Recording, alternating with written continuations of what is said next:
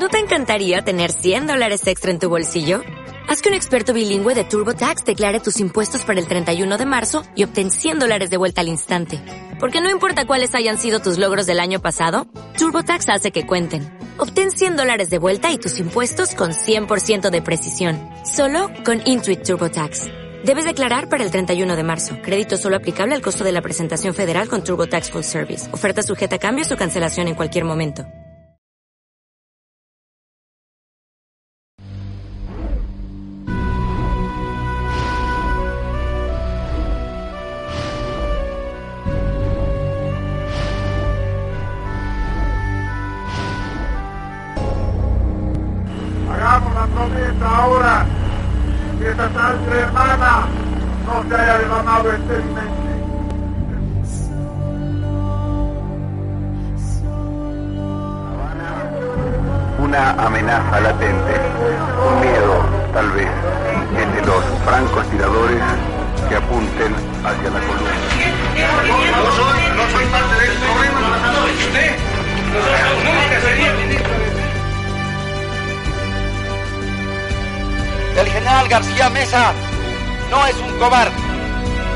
Saben todos.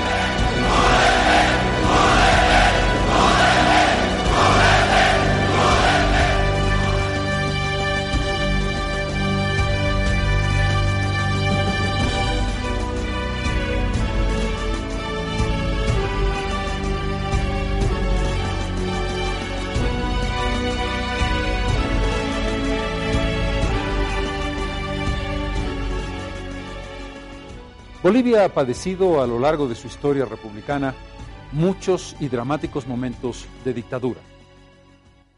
En la segunda mitad del siglo XX, el periodo entre 1964 y 1982 estuvo fundamentalmente signado por el color militar. Pero no cabe la menor duda de que hubo un momento, hubo un proceso político emblemático de las más nefastas dictaduras de la historia del país. De él hablaremos en este programa. La reconquista de la democracia, después del largo periodo dictatorial, comenzó con la caída de Hugo Banzer en 1978. Fue uno de los procesos más largos y dolorosos para recuperar lo que lógicamente debió haber sido el camino natural del país. Constitución respetada, democracia vigente. Pero, ¿cómo es que se logró esa recuperación? Arrancándole a la pertinacia de la dictadura la posibilidad y finalmente el derecho del pueblo de autogobernarse, como dice la Constitución Política del Estado. Uno de esos momentos, quizás el más difícil de todos, fue el golpe de julio de 1980. Antes se había producido ese turbulento e ilógico golpe de 1979 que devino en la llegada a la presidencia de la nación de la única mujer que gobernó Bolivia en el siglo XX, Lidia Gayler Tejada. El tránsito de ese breve periodo democrático presidido por Lidia Gayler estuvo saturado de problemas, lleno de piedras en el camino, a pesar de los esfuerzos ímprobos de la presidenta por llegar exitosamente a un proceso electoral que era su gran desafío.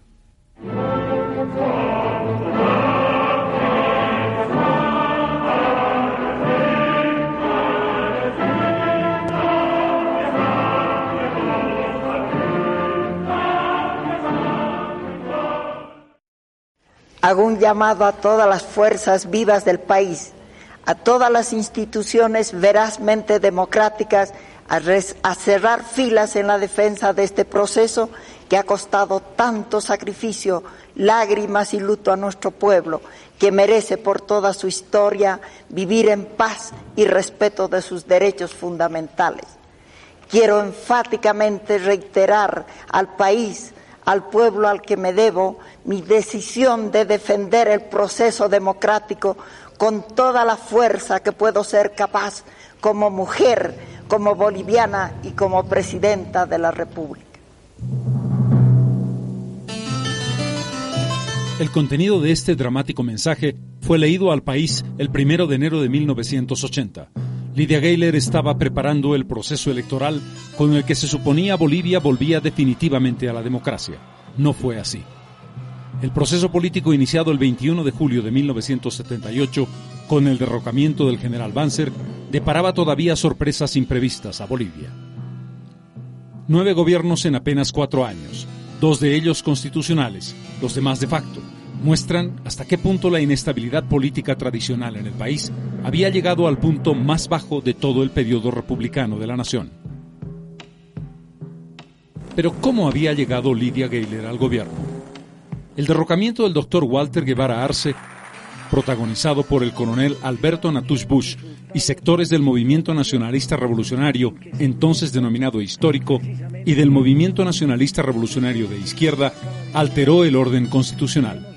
Esos 16 delirantes días, con figuras como Feldman, Bedregal, Sandoval y Ayoroa, con un saldo de más de 70 muertos y más de 200 heridos, fueron el preludio de algo mucho peor que vendría en julio de 1980.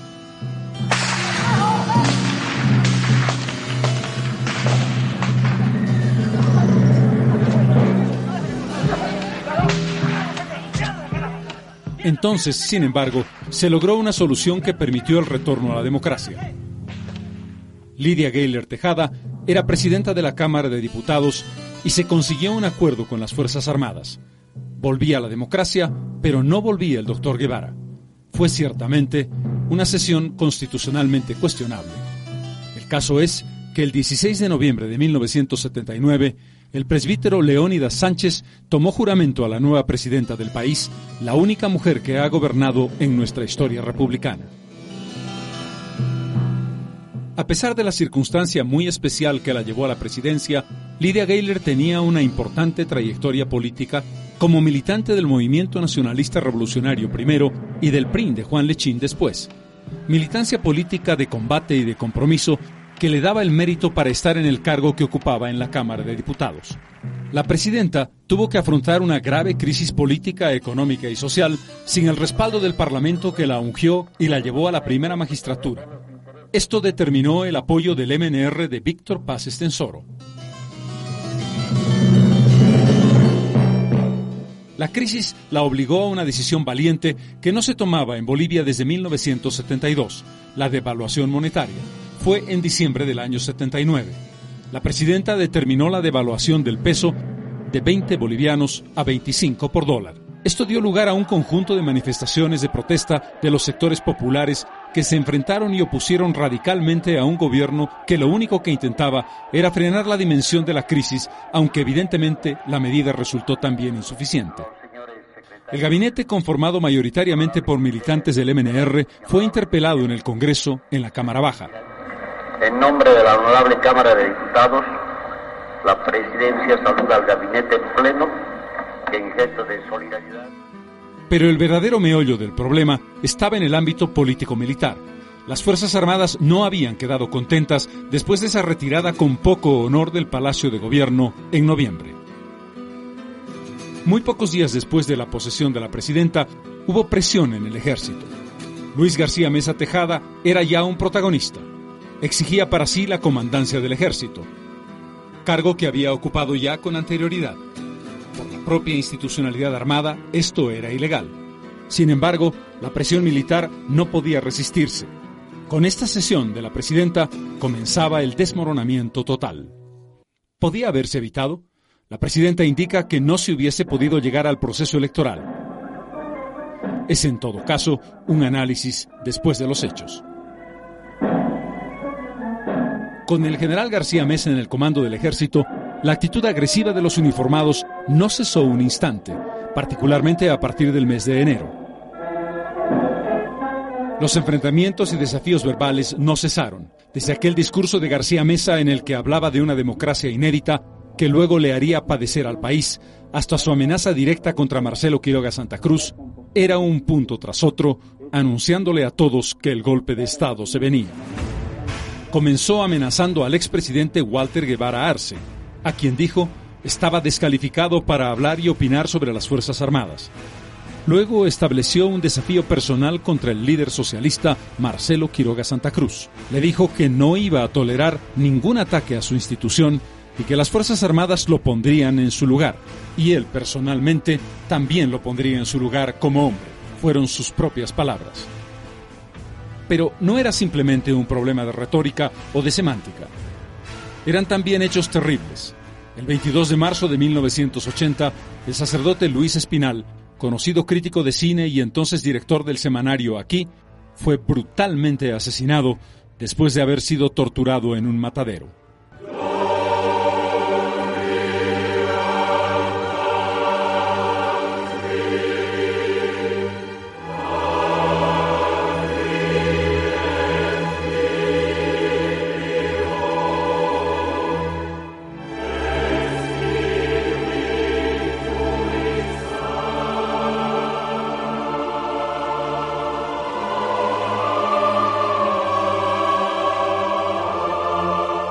Todos atribuyen este asesinato a la presencia de Luis Arce Gómez, que entonces dirigía la sección segunda del ejército. El coronel Arce Gómez había hecho ya una entrada en público cuando secuestró toda la documentación del Ministerio del Interior, a cuya cabeza estaba absolutamente inerme, como se pudo comprobar, Jorge Selum Bacadíes. Esos documentos de información confidencial fueron vitales para el proceso represivo iniciado el 17 de julio del año 80. El 2 de junio de ese año se produce otro acontecimiento trágico. Una avioneta que debía transportar al expresidente Hernán Siles Suazo, que conducía al futuro presidente Jaime Paz Zamora y a cuatro militantes de la UDP, más el piloto, cayó a tierra envuelta en llamas a poco de su despegue de la ciudad de La Paz. El accidente tuvo consecuencias trágicas. Murieron todos sus ocupantes, a excepción de Jaime Paz Zamora, que en arriesgada y valiente acción logró salvar la vida, aunque con gravísimas quemaduras. Nadie se tragó entonces, ni hoy, que eso fue un accidente. En esos días, en plena campaña electoral, una bomba estalló cuando una manifestación favorable a la UDP pasaba por el Prado de la Paz. El saldo, dos muertos y 40 heridos. Fue también parte del terrorismo amedrentador que estaba preparando el golpe de Estado. Pero las cosas llegaron a un punto tal que el propio comandante del regimiento Colorados, encargado de la protección de la presidenta de la República, intentó agredir a esta en la residencia presidencial. Esta vergonzosa actitud del teniente coronel Carlos Estrada Estrada marcaba exactamente el nivel de prepotencia al que habían llegado algunos sectores de la cúpula militar. Sin embargo, esto no fue óbice para que en ese juego de preparación del golpe los altos jefes militares hablaran permanentemente de lealtad al régimen. Luis García Mesa tuvo un encuentro con los máximos dirigentes de la COP y un apretón de manos con Juan Lechino Kendo. También se comprometió ante la presidenta a resguardar el proceso democrático. Igual profesión de fe, con titulares de periódico incluidos, se podían escuchar de altos jefes como el comandante de las Fuerzas Armadas, el general Reyes Villa. Pero la sensación de la proximidad del golpe era más que evidente. El Consejo Nacional de Defensa de la Democracia, reunido en la COP, advirtió sobre esta posibilidad inminente. Constituyendo una firme garantía que junto a la disposición democrática de todos los trabajadores de la COP y el pueblo boliviano serán el freno, como en noviembre del 79, capaz de impedir trence la fuerza. A pesar de todo, el 29 de junio se llevaron a cabo las elecciones nacionales para elegir presidente y vicepresidente del país. Por eso que yo advertí que, bueno, los cambios se produjeron. la señora Gayler cumplió su palabra, presidir unas elecciones limpias que ganó nítidamente Hernán Siles Suazo de la Unidad Democrática y Popular, entonces acompañado por Jaime Paz Zamora como candidato vicepresidencial. El 38.7% de los votos marcaba una nítida diferencia con el seguidor más inmediato, el doctor Víctor Paz Estensoro del MNR, que obtuvo solo el 20% de los votos. El tercer lugar fue ocupado por el general Hugo Banzer Suárez de ADN con el 16.8%. Y un cuarto lugar, realmente significativo, por el líder socialista Marcelo Quiroga Santa Cruz, que obtuvo casi el 9% de los sufragios nacionales. Faltaban apenas 18 días para su inmolación. El proceso político había llegado a un punto de no retorno. La cúpula golpista no estaba dispuesta, por supuesto, a aceptar el triunfo de Hernán Siles y menos a entregarle la presidencia. De ese modo llega el fatídico 17 de julio. Hasta el momento que recibí una llamada telefónica, más o menos cerca a las 6, 7 de la noche, donde textualmente me decían, señora Geiler, están llevando su renuncia por instrucciones del general Luis García Mesa para que la firme.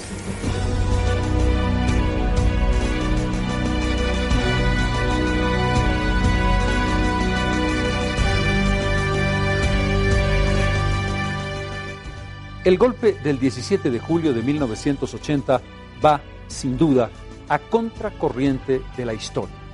Es un golpe de Estado que trata de frenar lo que es la conquista de la libertad y que además se hace basado en las premisas más ignominiosas. Están allí todavía las dictaduras de Chile y de la Argentina. Qué terrible papel jugaría la dictadura argentina en apoyar irrestrictamente el golpe de Luis García Mesa la violencia selectiva, la pérdida de una vida emblemática como la de Marcelo Quiroga Santa Cruz, como un símbolo que luego abrió las puertas de la democracia. La historia del golpe del 17 de julio es una historia terrible que ahora recordamos.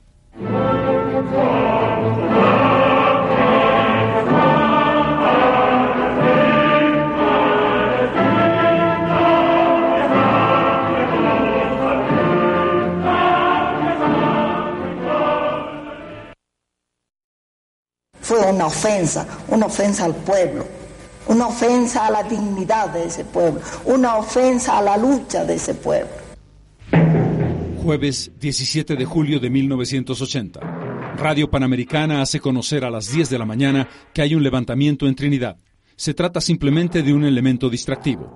La respuesta popular es que el CONADE, Consejo Nacional de Defensa de la Democracia, se reúne en la sede de la COP. Es precisamente lo que los golpistas esperan tener a los líderes sindicales reunidos en un solo lugar. La reunión del CONADE se produce con la presencia de destacados líderes como Juan Lechín, Simón Reyes, Marcelo Quiroga Santa Cruz, Óscar Franco y otras importantes personalidades por cuanto el asalto se da con descargas eh, permanentes y sostenidas y sin que por el espacio de unos 30 minutos quizás dejen de disparar. Esto crea lógicamente una situación eh, de inmovilidad, de parálisis y de muy pocas posibilidades de acciones, reflejos para tomar una y otra iniciativa. En un cuarto estamos creo que 3, 4, 5 minutos.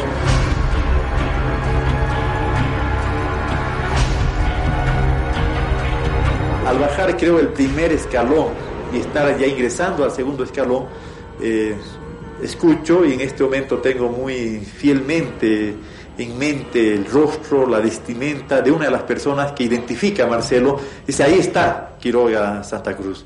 Entonces inmediatamente él es separado, pero fue instantáneo, fue cosa de segundos cuando se lo aparta Marcelo de las filas, que otra persona que está con la metralleta en la mano, que en este momento también lo tengo bastante identificado en la mente, en el que hizo una dispara inmediato, de, inmediato, fue una ráfaga.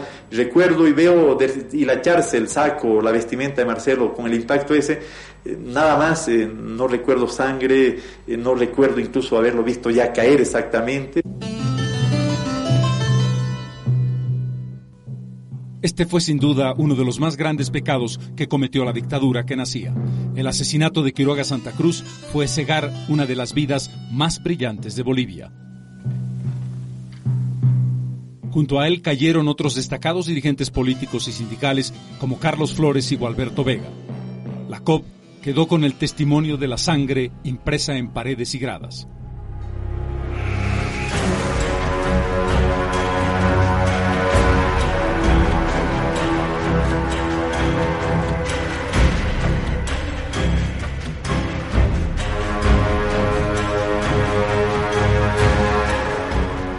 Ese edificio fue destruido pocos días después.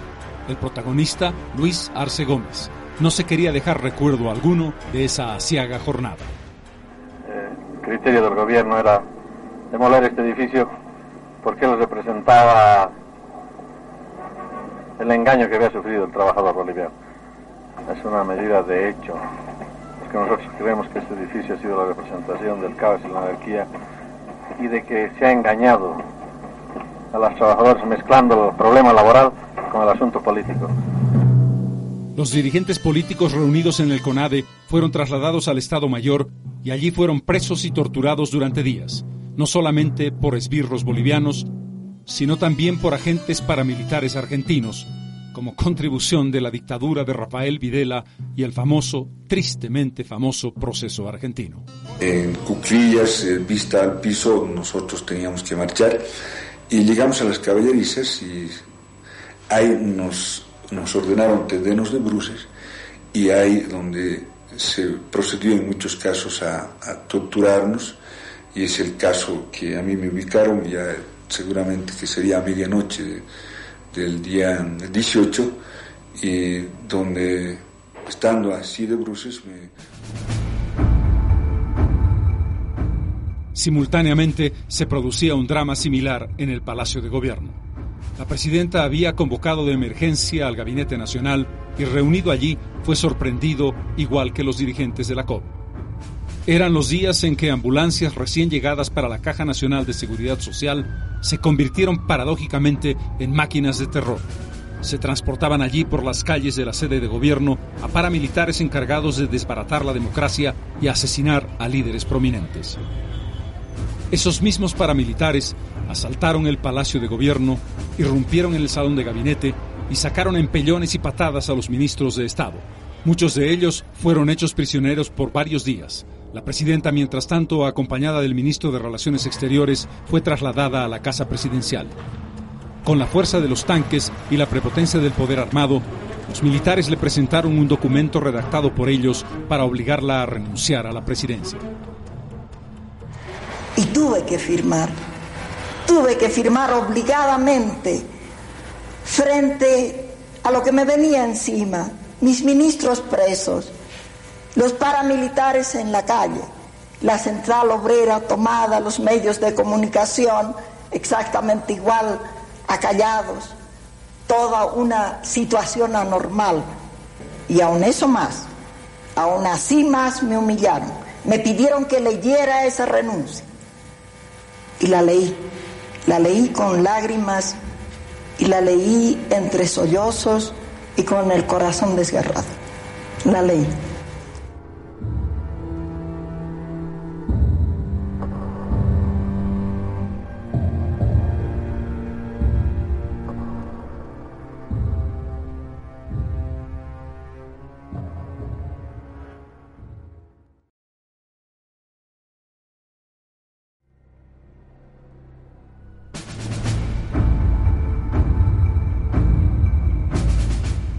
Como nunca había ocurrido en el pasado, los golpistas no juraron en el Palacio de Gobierno. Atrincherados en el gran cuartel de Miraflores, en traje de faena, juraron a la presidencia ante nadie. Presidía la Junta Militar el general Luis García Mesa Tejada, acompañado del general de aviación Waldo Bernal Pereira y del almirante Ramiro Terrazas.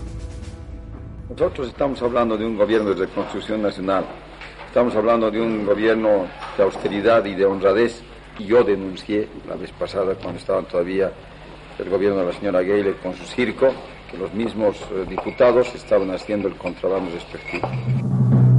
Los acompañaban como ministros de Estado Javier Cerruto Calderón, Luis Arce Gómez, Armando Reyes Villa, Óscar Larraín Frontanilla, José Sánchez Calderón, Ariel Coca Aguirre, Mario Guzmán Moreno, Augusto Calderón Miranda, Abelino Rivero Parada, Carlos Morales Núñez del Prado, Julio Molina Suárez, Líder Sosa Salazar, René Guzmán Fortún, Arturo Beizaga Barrón, Fernando Palacios, Francisco María Casalas, Mario Escobar y Guerra y finalmente también, como ministro, Waldo Bernal Pereira. García Mesa insistió varias veces en que quien promovió el golpe de Estado fue el general Hugo Banzer Suárez, De hecho, varios militantes de ADN formaron parte de su gobierno. Baste recordar a Jorge Tamayo Ramos, ministro de Finanzas, a Manfredo Kempf Suárez, que fue embajador de Bolivia en Madrid. La dictadura creó el Consejo Nacional de Asesoramiento y Legislación, presidida también por un bancerista, el general Juan Lechín Suárez. Las comisiones que nos señala el decreto de creación de CONAL, está establecido que vamos a tener dos reuniones semanales con Su Excelencia el Presidente de la República, tanto para informarle del avance de nuestro trabajo como para recibir orientación de Su Excelencia. Los medios de comunicación habían sido acallados pero algunos fueron perseguidos con particular saña. Es el caso de una emisora y un periódico. Radio Fides fue totalmente destruida. Cuando por esta puerta entran un grupo de tres paramilitares a las 12.35 del día disparando al aire. 17 personas fuimos colocadas así más o menos Éramos nueve mujeres, ocho hombres, todos uh, trabajadores de la radio, mientras disparaban en el interior de la radio con ametrallada, con fusil uh, automático y lanzaron una granada a discoteca que estaba en la parte superior interna, no en la parte que daba. Un argumento fútil sirvió como excusa para la intervención violenta en la redacción del matutino católico Presencia. Por eso que me he permitido llamar enérgicamente la advertencia Presencia para evitar que las noticias sean interesadas. Deben tener un viso de legalidad. El directorio estaba realizando una sesión, nos pusieron a todos contra la pared, luego un señor muy bien vestido, de mediana estatura, más bien bajo, dijo a estos sáquenlos a golpes o a patadas. Y todos fuimos sacados a golpes. A mí mismo me dieron eso que en la jerga del servicio militar se llama un cogotazo que hizo volar mis anteojos. Otros de los redactores fueron más duramente golpeados. Monseñor Quirós también lo fue y algún alto miembro de la jerarquía boliviana también, lo mismo que las personas del directorio de la empresa. Luis García Mesa Tejada. La situación en las ciudades estaba controlada por la vía de la censura absoluta de todo tipo de libertad de expresión. Pero se produjo en las minas un fenómeno importantísimo. Por el lado de las radios mineras, medio de comunicación alternativo verdaderamente heroico en esta y otras oportunidades, se organizó una resistencia combinada entre campesinos y mineros. Hasta bien avanzado el mes de agosto, el ejército no pudo controlar los centros mineros, al punto que tuvo que enviar tanques e incluso aviones para derrotar la heroica resistencia de los trabajadores.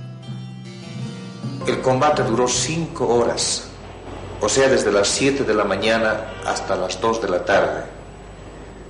Eh, los trabajadores, luego de agotar sus fuerzas, eh, ya no encontraron piedras, ya no teníamos eh, dinamitas, porque el bombardeo de los morteros, de los tanques fue tremendo formaba parte como estrategia una huelga general a nivel nacional que había sido decretada en el escaso tiempo que en la clandestinidad tuvieron los dirigentes para establecer la medida. La detención de Juan Lechín tuvo un carácter especial. El coronel Arce Gómez decidió presionar al líder sindical para obligarlo a levantar la huelga. Una dramática conversación que fue transmitida por la televisión nacional mostraba al ministro del Interior con el líder obrero, a quien después se supo habían amenazado con la propia vida de su hijo, diciendo que la huelga tenía que levantarse. He charlado con el señor Lechín, he charlado con el señor Reyes, bueno, y veo la población y veo cómo se está viviendo en Bolivia, yo felicito. ¿Quién no recuerda de esos días asiagos el famoso toque de queda? A las 9 de la noche no se podía circular. En las principales ciudades del país no paseaba un alma. Centenares de personas eran arrestadas y trasladadas o al estadio o a algunos lugares de reclusión donde tenían que pasar la noche. Otras tenían menor suerte y fueron directamente baleadas sin previa pregunta. Mientras el Canal 7 emitía exactamente a la hora del toque de queda la telenovela Rosa de Lejos, que todos recuerdan como parte de ese proceso dictatorial la telenovela.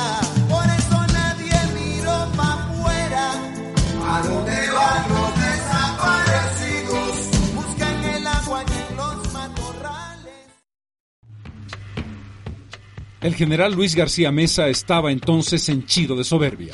Se permitió decir que el sistema que él había implantado iba a durar por lo menos 20 años Y por supuesto a quien emulaba y estaba próxima era al dictador chileno Augusto Pinochet. Al punto que vimos a altos oficiales del ejército vestidos copiando el uniforme militar de Chile. Pero el otro nombre que causaba temor en Bolivia era Luis Arce Gómez. El ministro del Interior era el encargado de la tarea sucia, o por lo menos la más sucia del gobierno.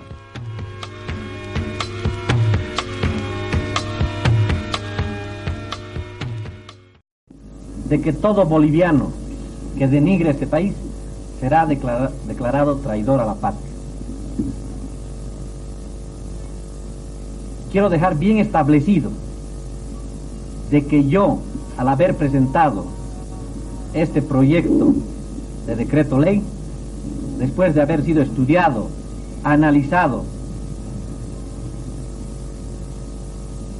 el presidente de la República ya en estos momentos lo tiene en su escritorio para la firma.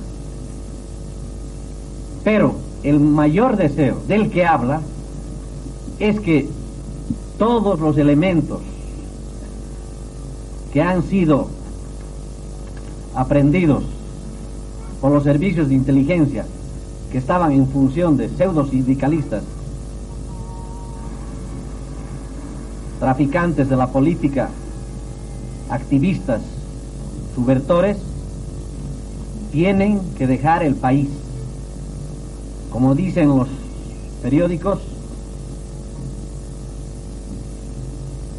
hasta dentro de 20 días no habrá un solo detenido en Bolivia. Con esta gente vamos a sacarla del país, los vamos a mandar al exilio, otros los vamos a residenciar para que aprendan a trabajar. Y otros, a los tontos útiles, los vamos a dejar en libertad para que se integren al país. A partir de ese momento, todos aquellos elementos que contravengan al decreto ley tienen que andar con su testamento bajo el brazo, porque vamos a ser taxativos. No va a haber perdón. El coronel Arce Gómez no bromeaba. El 15 de enero de 1981 se produjo uno de los acontecimientos más dolorosos en la historia reciente de Bolivia. Un grupo de dirigentes del MIR se reunía clandestinamente en la calle Harrington para analizar las medidas económicas de ajuste que el gobierno había hecho conocer en esos días. La respuesta fue una masacre. En este momento, dos paramilitares se entran al dormitorio en que yo estaba y cierran la puerta. Y uno de ellos le dice, no pueden hacer esto. Y el otro le responde, déjalos, ese es su oficio. Inmediatamente pues hay el ametrallamiento, es decir, fuerte, terrible eh, hacia los compañeros. Decir, fue tan fuerte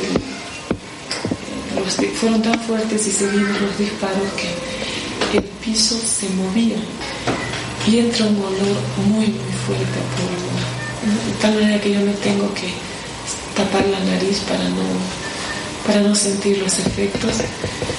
Y yo logro escuchar pues algunos quejidos y en ese momento logro ver cuando se abre la puerta al compañero Artemio Camargo es decir, lo veo cuando se estaba muriendo.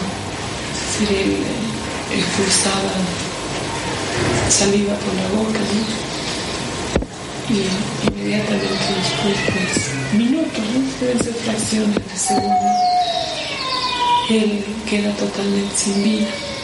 Inmediatamente después, el compañero Barrón es descendido también al segundo piso de la azotea y ametrallado inmediatamente.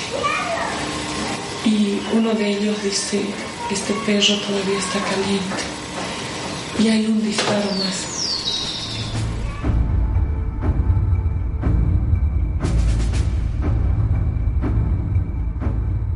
Pero el golpe de Estado venía a contramano de la historia. La presión internacional fue radical. El gobierno de los Estados Unidos retiró a su embajador de la paz. Las naciones del Pacto Andino no aceptaron ni un solo minuto de conversación con la dictadura. No fue invitado, por ejemplo, al sesquicentenario del nacimiento del libertador Bolívar. El aislamiento, salvo por el apoyo argentino, llevó al gobierno a un callejón sin salida que se vio bastante antes que los 20 años que esperaba García Mesa. La pésima imagen internacional del gobierno se refleja en ejemplos como este reportaje de televisión. He aquí a los famosos generales bolivianos que se comparten el poder en La Paz. Aquí están levemente regordetes por los excesos y por la cincuentena. Durante sus borracheras, estos generales hacen pensar en los césares de la Roma decadente. Trafican importantes negocios con los jefes de la mafia boliviana, con los Gutiérrez, los Suárez, que controlan en el país todo el tráfico de la cocaína. Mientras sufre el pueblo, la Junta masacra a los sindicalistas, los trabajadores, los campesinos, todos aquellos que se levantan contra la tiranía, todos aquellos que se rebelan contra la miseria, donde los especialistas de la represión, como Klaus Barbie, son útiles, saben dar consejos. Cuando estos jefes constelados de decoraciones están totalmente comprometidos, se reemplazan entre ellos el poder. Ayer era García Mesa, Baldo Bernal, que reinaban sobre Bolivia. Estados Unidos, que apoya a todos los regímenes militares de Latinoamérica, les ha abandonado, han roto relaciones diplomáticas e interrumpido la ayuda económica y militar. Sin embargo, los militares bolivianos pueden pasarse de esta ayuda, ya que la cocaína fabricada en laboratorios que dicen ser clandestinos procura un dineral desmesurado. Estos generales truanes tienen todos cuentas en Suiza, solo tienen algunos meses para hacer fortuna, después se retiran, otros los reemplazan, quienes a su vez sacan su tajada.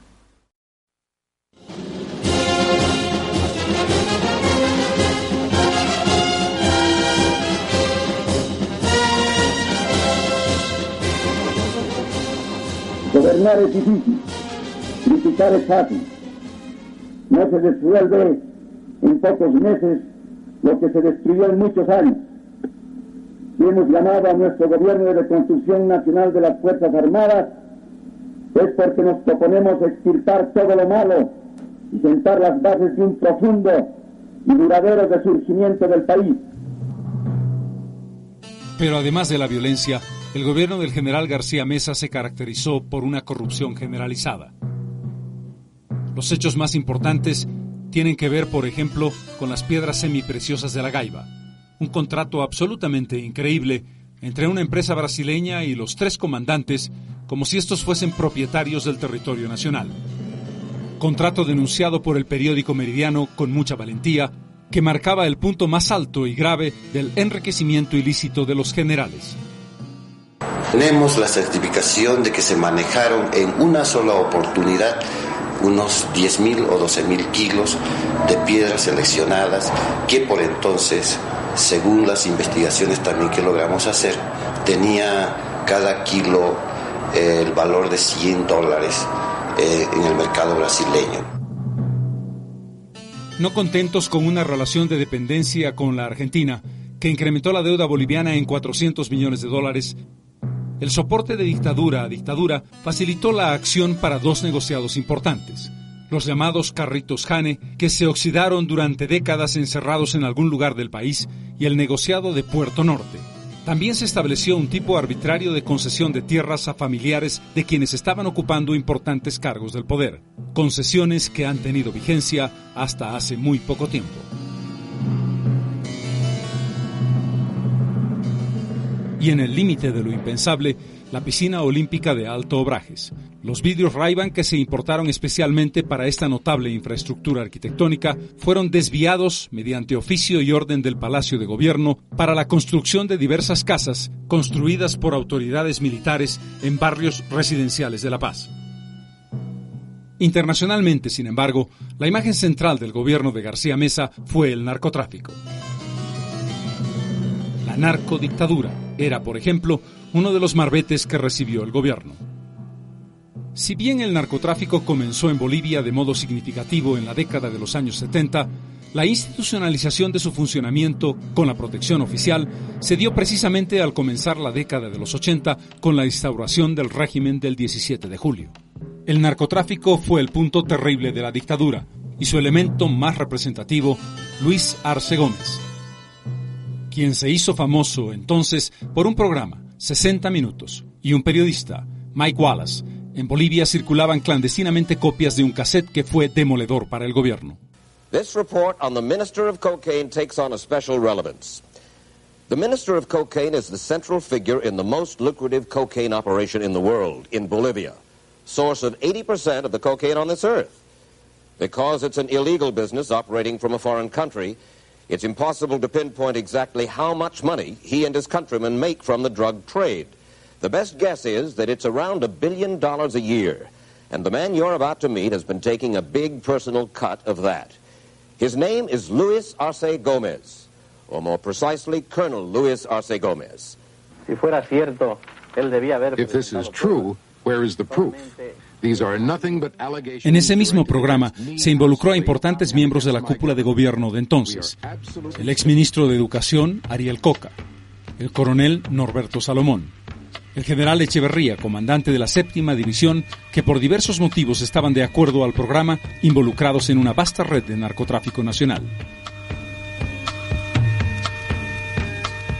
Una compañía de taxis aéreos propiedad de Arce Gómez, uno de cuyos aviones fue precisamente el del accidente de Jaime Pazamora, fue involucrado en el tráfico de cocaína para la exportación de droga de Bolivia a otras naciones. El país no podía soportar una situación infamante como esta por mucho tiempo, y afortunadamente, en el seno de las propias Fuerzas Armadas surgió una corriente que va a cristalizar muy pronto. Primero, la presión para que Arce Gómez salga del Ministerio del Interior. El general García Mesa lo trasladó al Colegio Militar. Allí se produjo un amotinamiento de los cadetes que exigían la renuncia de Arce Gómez, que finalmente se produjo. Pocos días después, en una valiente acción, el teniente coronel Emilio Lanza Armaza, comandante del CITE, junto a otros oficiales como los hermanos Galindo, se levantaron contra el gobierno e intentaron derrocarlo. Tras dos esfuerzos fallidos, sin embargo, fueron exilados del país. A los malos bolivianos, así como a los extremistas, no les queda otra cosa que irse de Bolivia.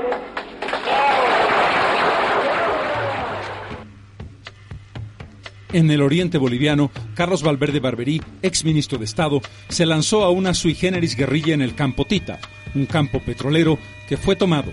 Un destacamento del ejército fue a reducir a los rebeldes y en un incidente todavía no aclarado, el general Gary Prado Salmón, comandante de la octava división de ejército, fue herido gravemente. Hoy está paralítico. Los levantamientos militares sumaban y seguían.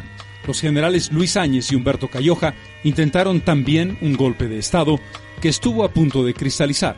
Incluso un periódico sacó un titular que fue recogido poco antes de salir a la calle. El levantamiento fue asfixiado y ambos generales exilados del país. Pero la dictadura ya no tenía aire. Sus últimos estertores se dieron precisamente el 17 de julio, conmemorando el primer año del golpe en la Plaza Murillo. Un dirigente del transporte cruceño de apellido Antelo le pide al general García Mesa la medida de sus pantalones, haciendo alusión a su supuesta valentía. En esa misma jornada, García Mesa le anuncia al país que ha decidido quedarse como presidente. Pero era una vana ilusión. El 3 de agosto comenzaron a escribirse las últimas páginas. Un levantamiento en Santa Cruz de los generales Alberto Natush Bush y Luis Áñez pedía la renuncia del gobierno, pero esta vez la cosa iba en serio. Y esta chicota, mi general, para que así usted maneje a los comunistas para que no vuelvan más a nuestra patria que es Bolivia. Porque... Tras un largo tira y afloja de negociaciones en las que incluso intervino la Iglesia Católica, Luis García Mesa decidió abandonar el poder. Un grupo de aventureros ha pretendido asaltar el poder. Saben que han surgido dos nuevos salvadores de la patria y que un tercero actú- actúa sigilosamente desde la sombra. Es por eso que al dirigirme a ustedes como el presidente de los bolivianos honestos y dignos, hago un llamado al pueblo para que conserve la serenidad frente a la provocación y llamado a la aventura. El pueblo de Bolivia está cansado de tanta tontería. Que nadie se llame a error cuando afirmo que estamos al borde de un grave colapso. Ahora más que nunca Bolivia necesita de una cabeza, de un líder y de un conductor. El general García Mesa no es un cobarde y eso lo saben todos. Pero por encima del orgullo, por encima de la vanidad, está la patria. Es por esas circunstancias que he decidido entregar la presidencia a la Junta de Comandantes.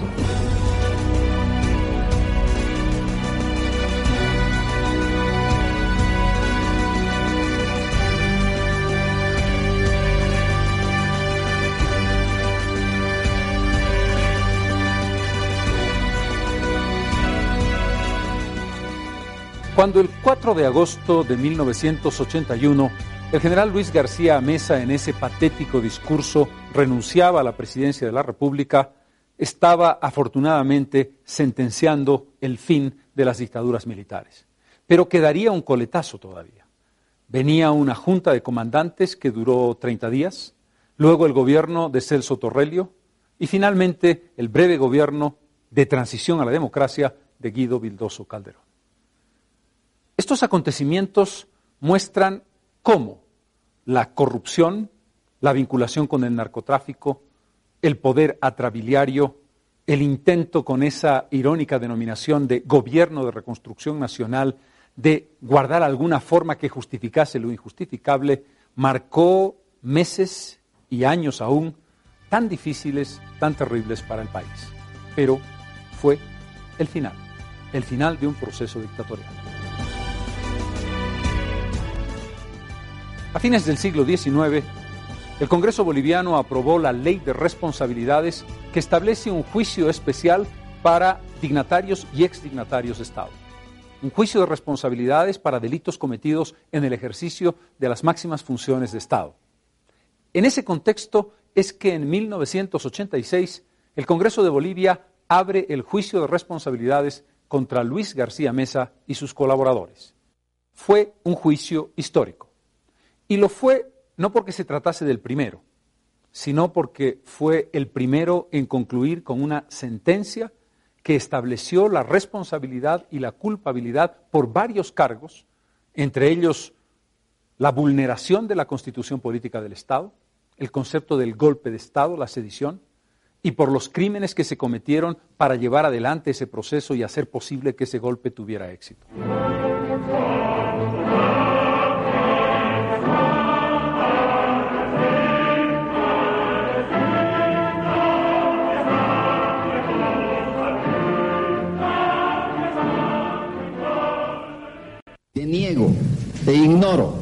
Recuerdo en este momento. No conozco en absoluto, señor presidente. No tengo conocimiento, señor presidente. No conozco nada, señor.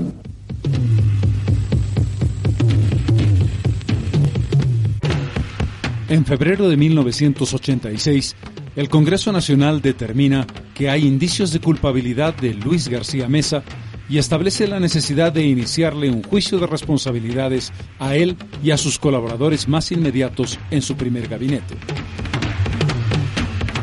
Pero igual que el ex dictador, en ese momento el abogado defensor de Luis García Mesa, el doctor Jaime Bravo Burgoa, preguntaba. No existe una sola prueba incriminatoria. ¿Dónde está el alzamiento armado? ¿Dónde está la rebelión?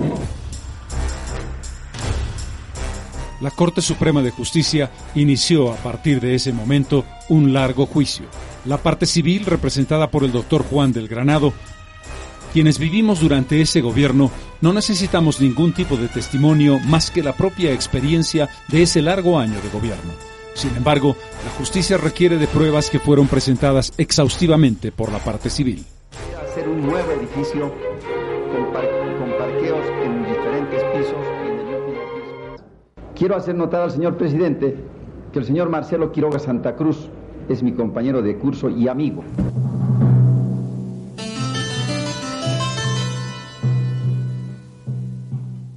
Ocho fueron los grupos de delitos que consideró la Corte Suprema de Justicia en este juicio. Delitos contra la Constitución, sin duda el grupo más importante. Asalto a la COB y asesinatos, Genocidio y masacre sangrienta en la calle Harrington. El caso La Gaiba. El cobro de cheque de 278 mil dólares. Piscina olímpica. Equipos petroleros y Puerto Norte. Ella, comisión de presidente de facto, dispuso la masacre de Caracoles y de los centros mineros.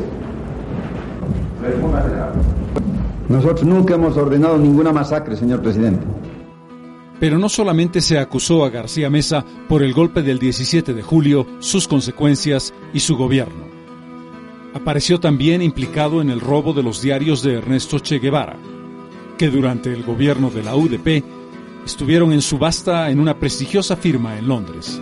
La recuperación de los diarios, que afortunadamente pudo lograrse, fue un largo y tedioso trámite. En realidad, sin embargo, nunca se pudo probar que Luis García Mesa estuviera involucrado en el robo de ese diario. Por esa acusación, el Congreso Nacional determinó que Luis García Mesa fuese puesto inmediatamente en prisión. Pero fue inútil. Una profunda red de protección comenzó a funcionar en todo el país.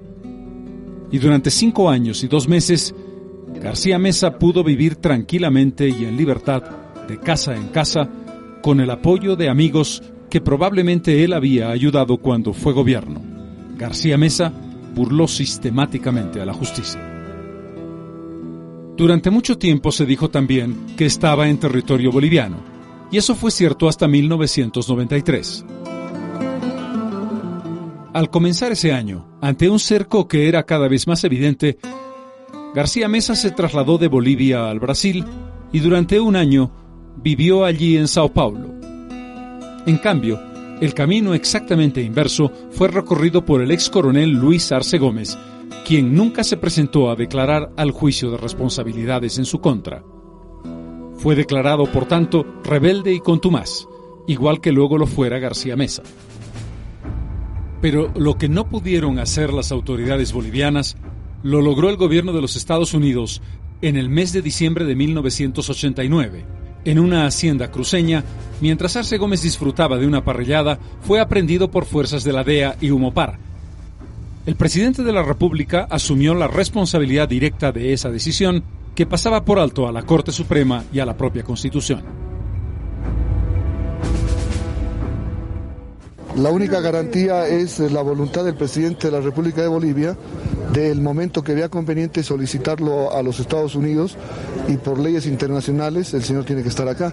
O sea que qué más garantía que la palabra de su presidente, del presidente de Bolivia. Presidente, ¿existe un convenio acaso con Estados Unidos para que se extraditen ciudadanos bolivianos a ese país? Ha sido una decisión política del presidente de la República de Bolivia. Visto que alguna vez nuestro aparato de seguridad ha actuado con tanta rapidez, tanta pulcritud, me parece que usted conoce muy poco la historia de las detenciones en este país. Más bien yo creo que debe ser un orgullo de la manera como se ha procedido, que se lo detiene a la una y media de la tarde el día de ayer y a las 7 de la madrugada está volando a los Estados Unidos.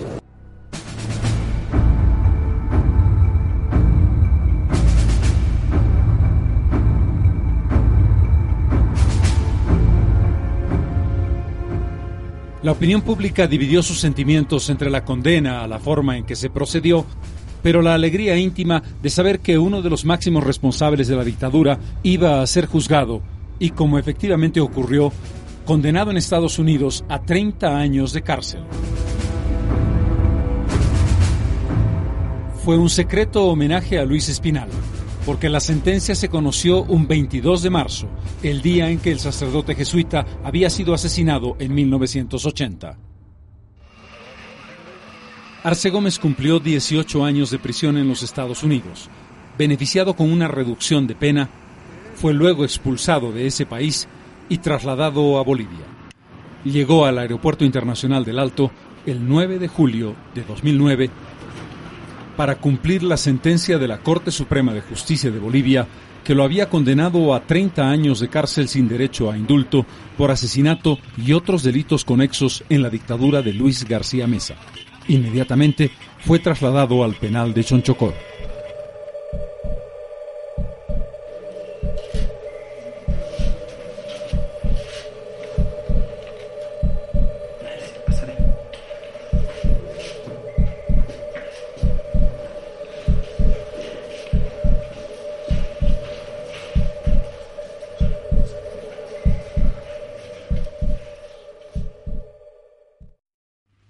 Pero no solo en el desarrollo del juicio se tuvo que vivir la experiencia de largos años en los debates, la defensa, la acusación, sino también en la propia conformación de la Corte Suprema de Justicia.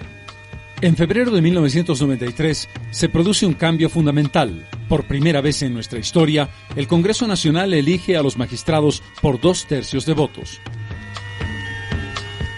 Cambia más de la mitad de la Corte Suprema y ese cambio permite que sean los nuevos jueces quienes van a dictar, y de hecho dictan, la sentencia junto a un grupo menor de jueces que habían conocido la causa desde 1986. En abril de ese año, cuando el juicio comenzó, los procesados eran 58. A lo largo de su desarrollo, cinco de ellos murieron. De los 53 procesados restantes, seis fueron absueltos o declarados inocentes. 47 recibieron condenas de diversa magnitud, comenzando por supuesto por el ex dictador y su más importante colaborador, el ex ministro del Interior. 21 de abril 1993. Por tanto, la excelentísima Corte Suprema de Justicia de la Nación, en sala plena, administrando justicia en única instancia, a nombre de la ley y en virtud de la jurisdicción que por ella ejerce, de acuerdo en parte con el requerimiento en conclusiones del señor Fiscal General de la República, falla Luis García Mesa Tejada la pena de 30 años de presidio sin derecho a indulto por ser esta la mayor pena que sanciona el delito de asesinato establecido por el artículo 17 de la Constitución Política del Estado, la misma que debe cumplir en el penal de Choncho Coro. Luis Arce Gómez, ministro del Interior, Migración y Justicia, declarado rebelde y contumaz a la ley. Se condena a Luis Arce Gómez a la pena de 30 años de presidio sin derecho a indulto. Artículo 17 de la Constitución Política del Estado que debe cumplir en el penal de Choncho Coro. Waldo Bernal Pereira, ex miembro de la Junta de Comandantes. Se le impone la pena mayor de cinco años de reclusión por el delito de contratos lesivos al Estado y la cumplirá en la penitenciaría de San Pedro de la Paz. Armando Reyes Villa, ministro de Defensa, es condenado por la comisión del siguiente hecho punible, por suscribir resoluciones contrarias a la Constitución y a las leyes. Artículo 153 del Código Penal, sancionado con la pena de dos años de reclusión, condena que deberá cumplir en el penal de Cochabamba, existiendo indicios sobre su participación en el alzamiento armado del 17 de julio de 1980 como comandante en jefe de las Fuerzas Armadas de la Nación, remita ese testimonio al Ministerio Público para los fines del artículo 247 del Código de Procedimiento Penal.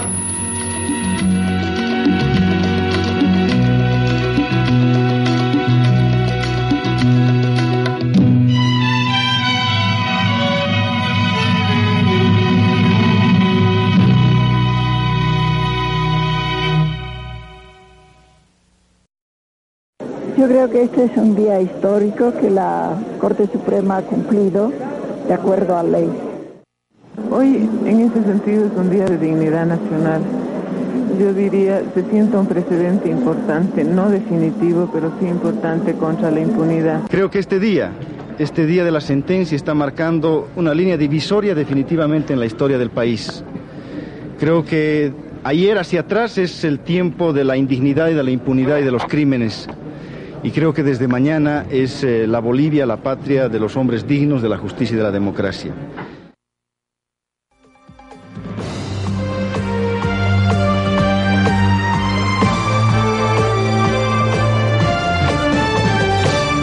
O general Garcia Mesa foi preso hoje de manhã num apartamento da zona sul de São Paulo. Junto com ele estava o coronel Gualberto Rico, também boliviano. A Polícia Federal apreendeu com eles 45 mil dólares e vários documentos falsos que eram usados pelo general Mesa. O delegado Roberto Precioso Júnior contou que eles não ofereceram resistência, apenas tentaram convencê-lo de que era brasileiro. Tenho a consciência tranquila, não cometi nenhum crime. Pessoas que, que morriam, morriam do quê? Quando morreram? No seu governo. No murieron ni gobierno ninguna persona. Murieron políticos, pero ya por cuestiones políticas entre políticos. Dizia-se que o senhor comandou um golpe em benefício de, de vendedores, de traficantes de cocaína. O que, que o senhor diz disso? Ah, política, política. Garcia Mesa vai ficar preso numa cela especial da Polícia Federal em São Paulo e deverá ser extraditado para Bolívia. El viernes 11 de marzo, el día de hoy, Luis García Mesa es aprendido en horas de la mañana en el barrio de Guarulhos, cerca del aeropuerto de San Pablo. Había pasado apenas un año desde que fuera condenado en Sucre a 30 años de cárcel. El proceso de extradición duró casi un año en la Corte Suprema de Justicia del Brasil, que finalmente aprobó la extradición del ex dictador. El 15 de marzo de 1995 llega al Aeropuerto Internacional de El Alto Luis García Mesa.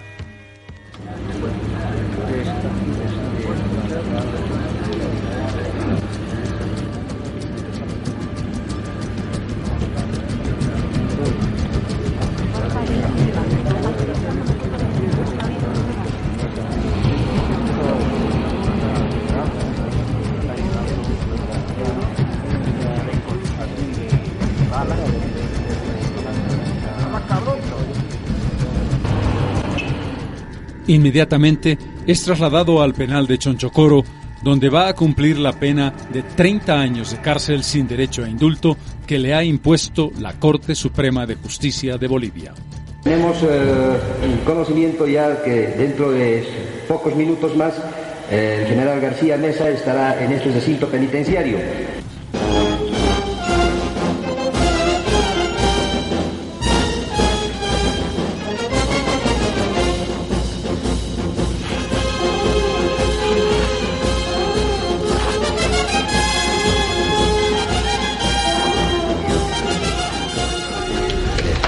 Permitirme hacerle conocer sus derechos a, y sus obligaciones al general García Mesa. No, no me retiro. Si tú tendrías que hacerlo, lo hago.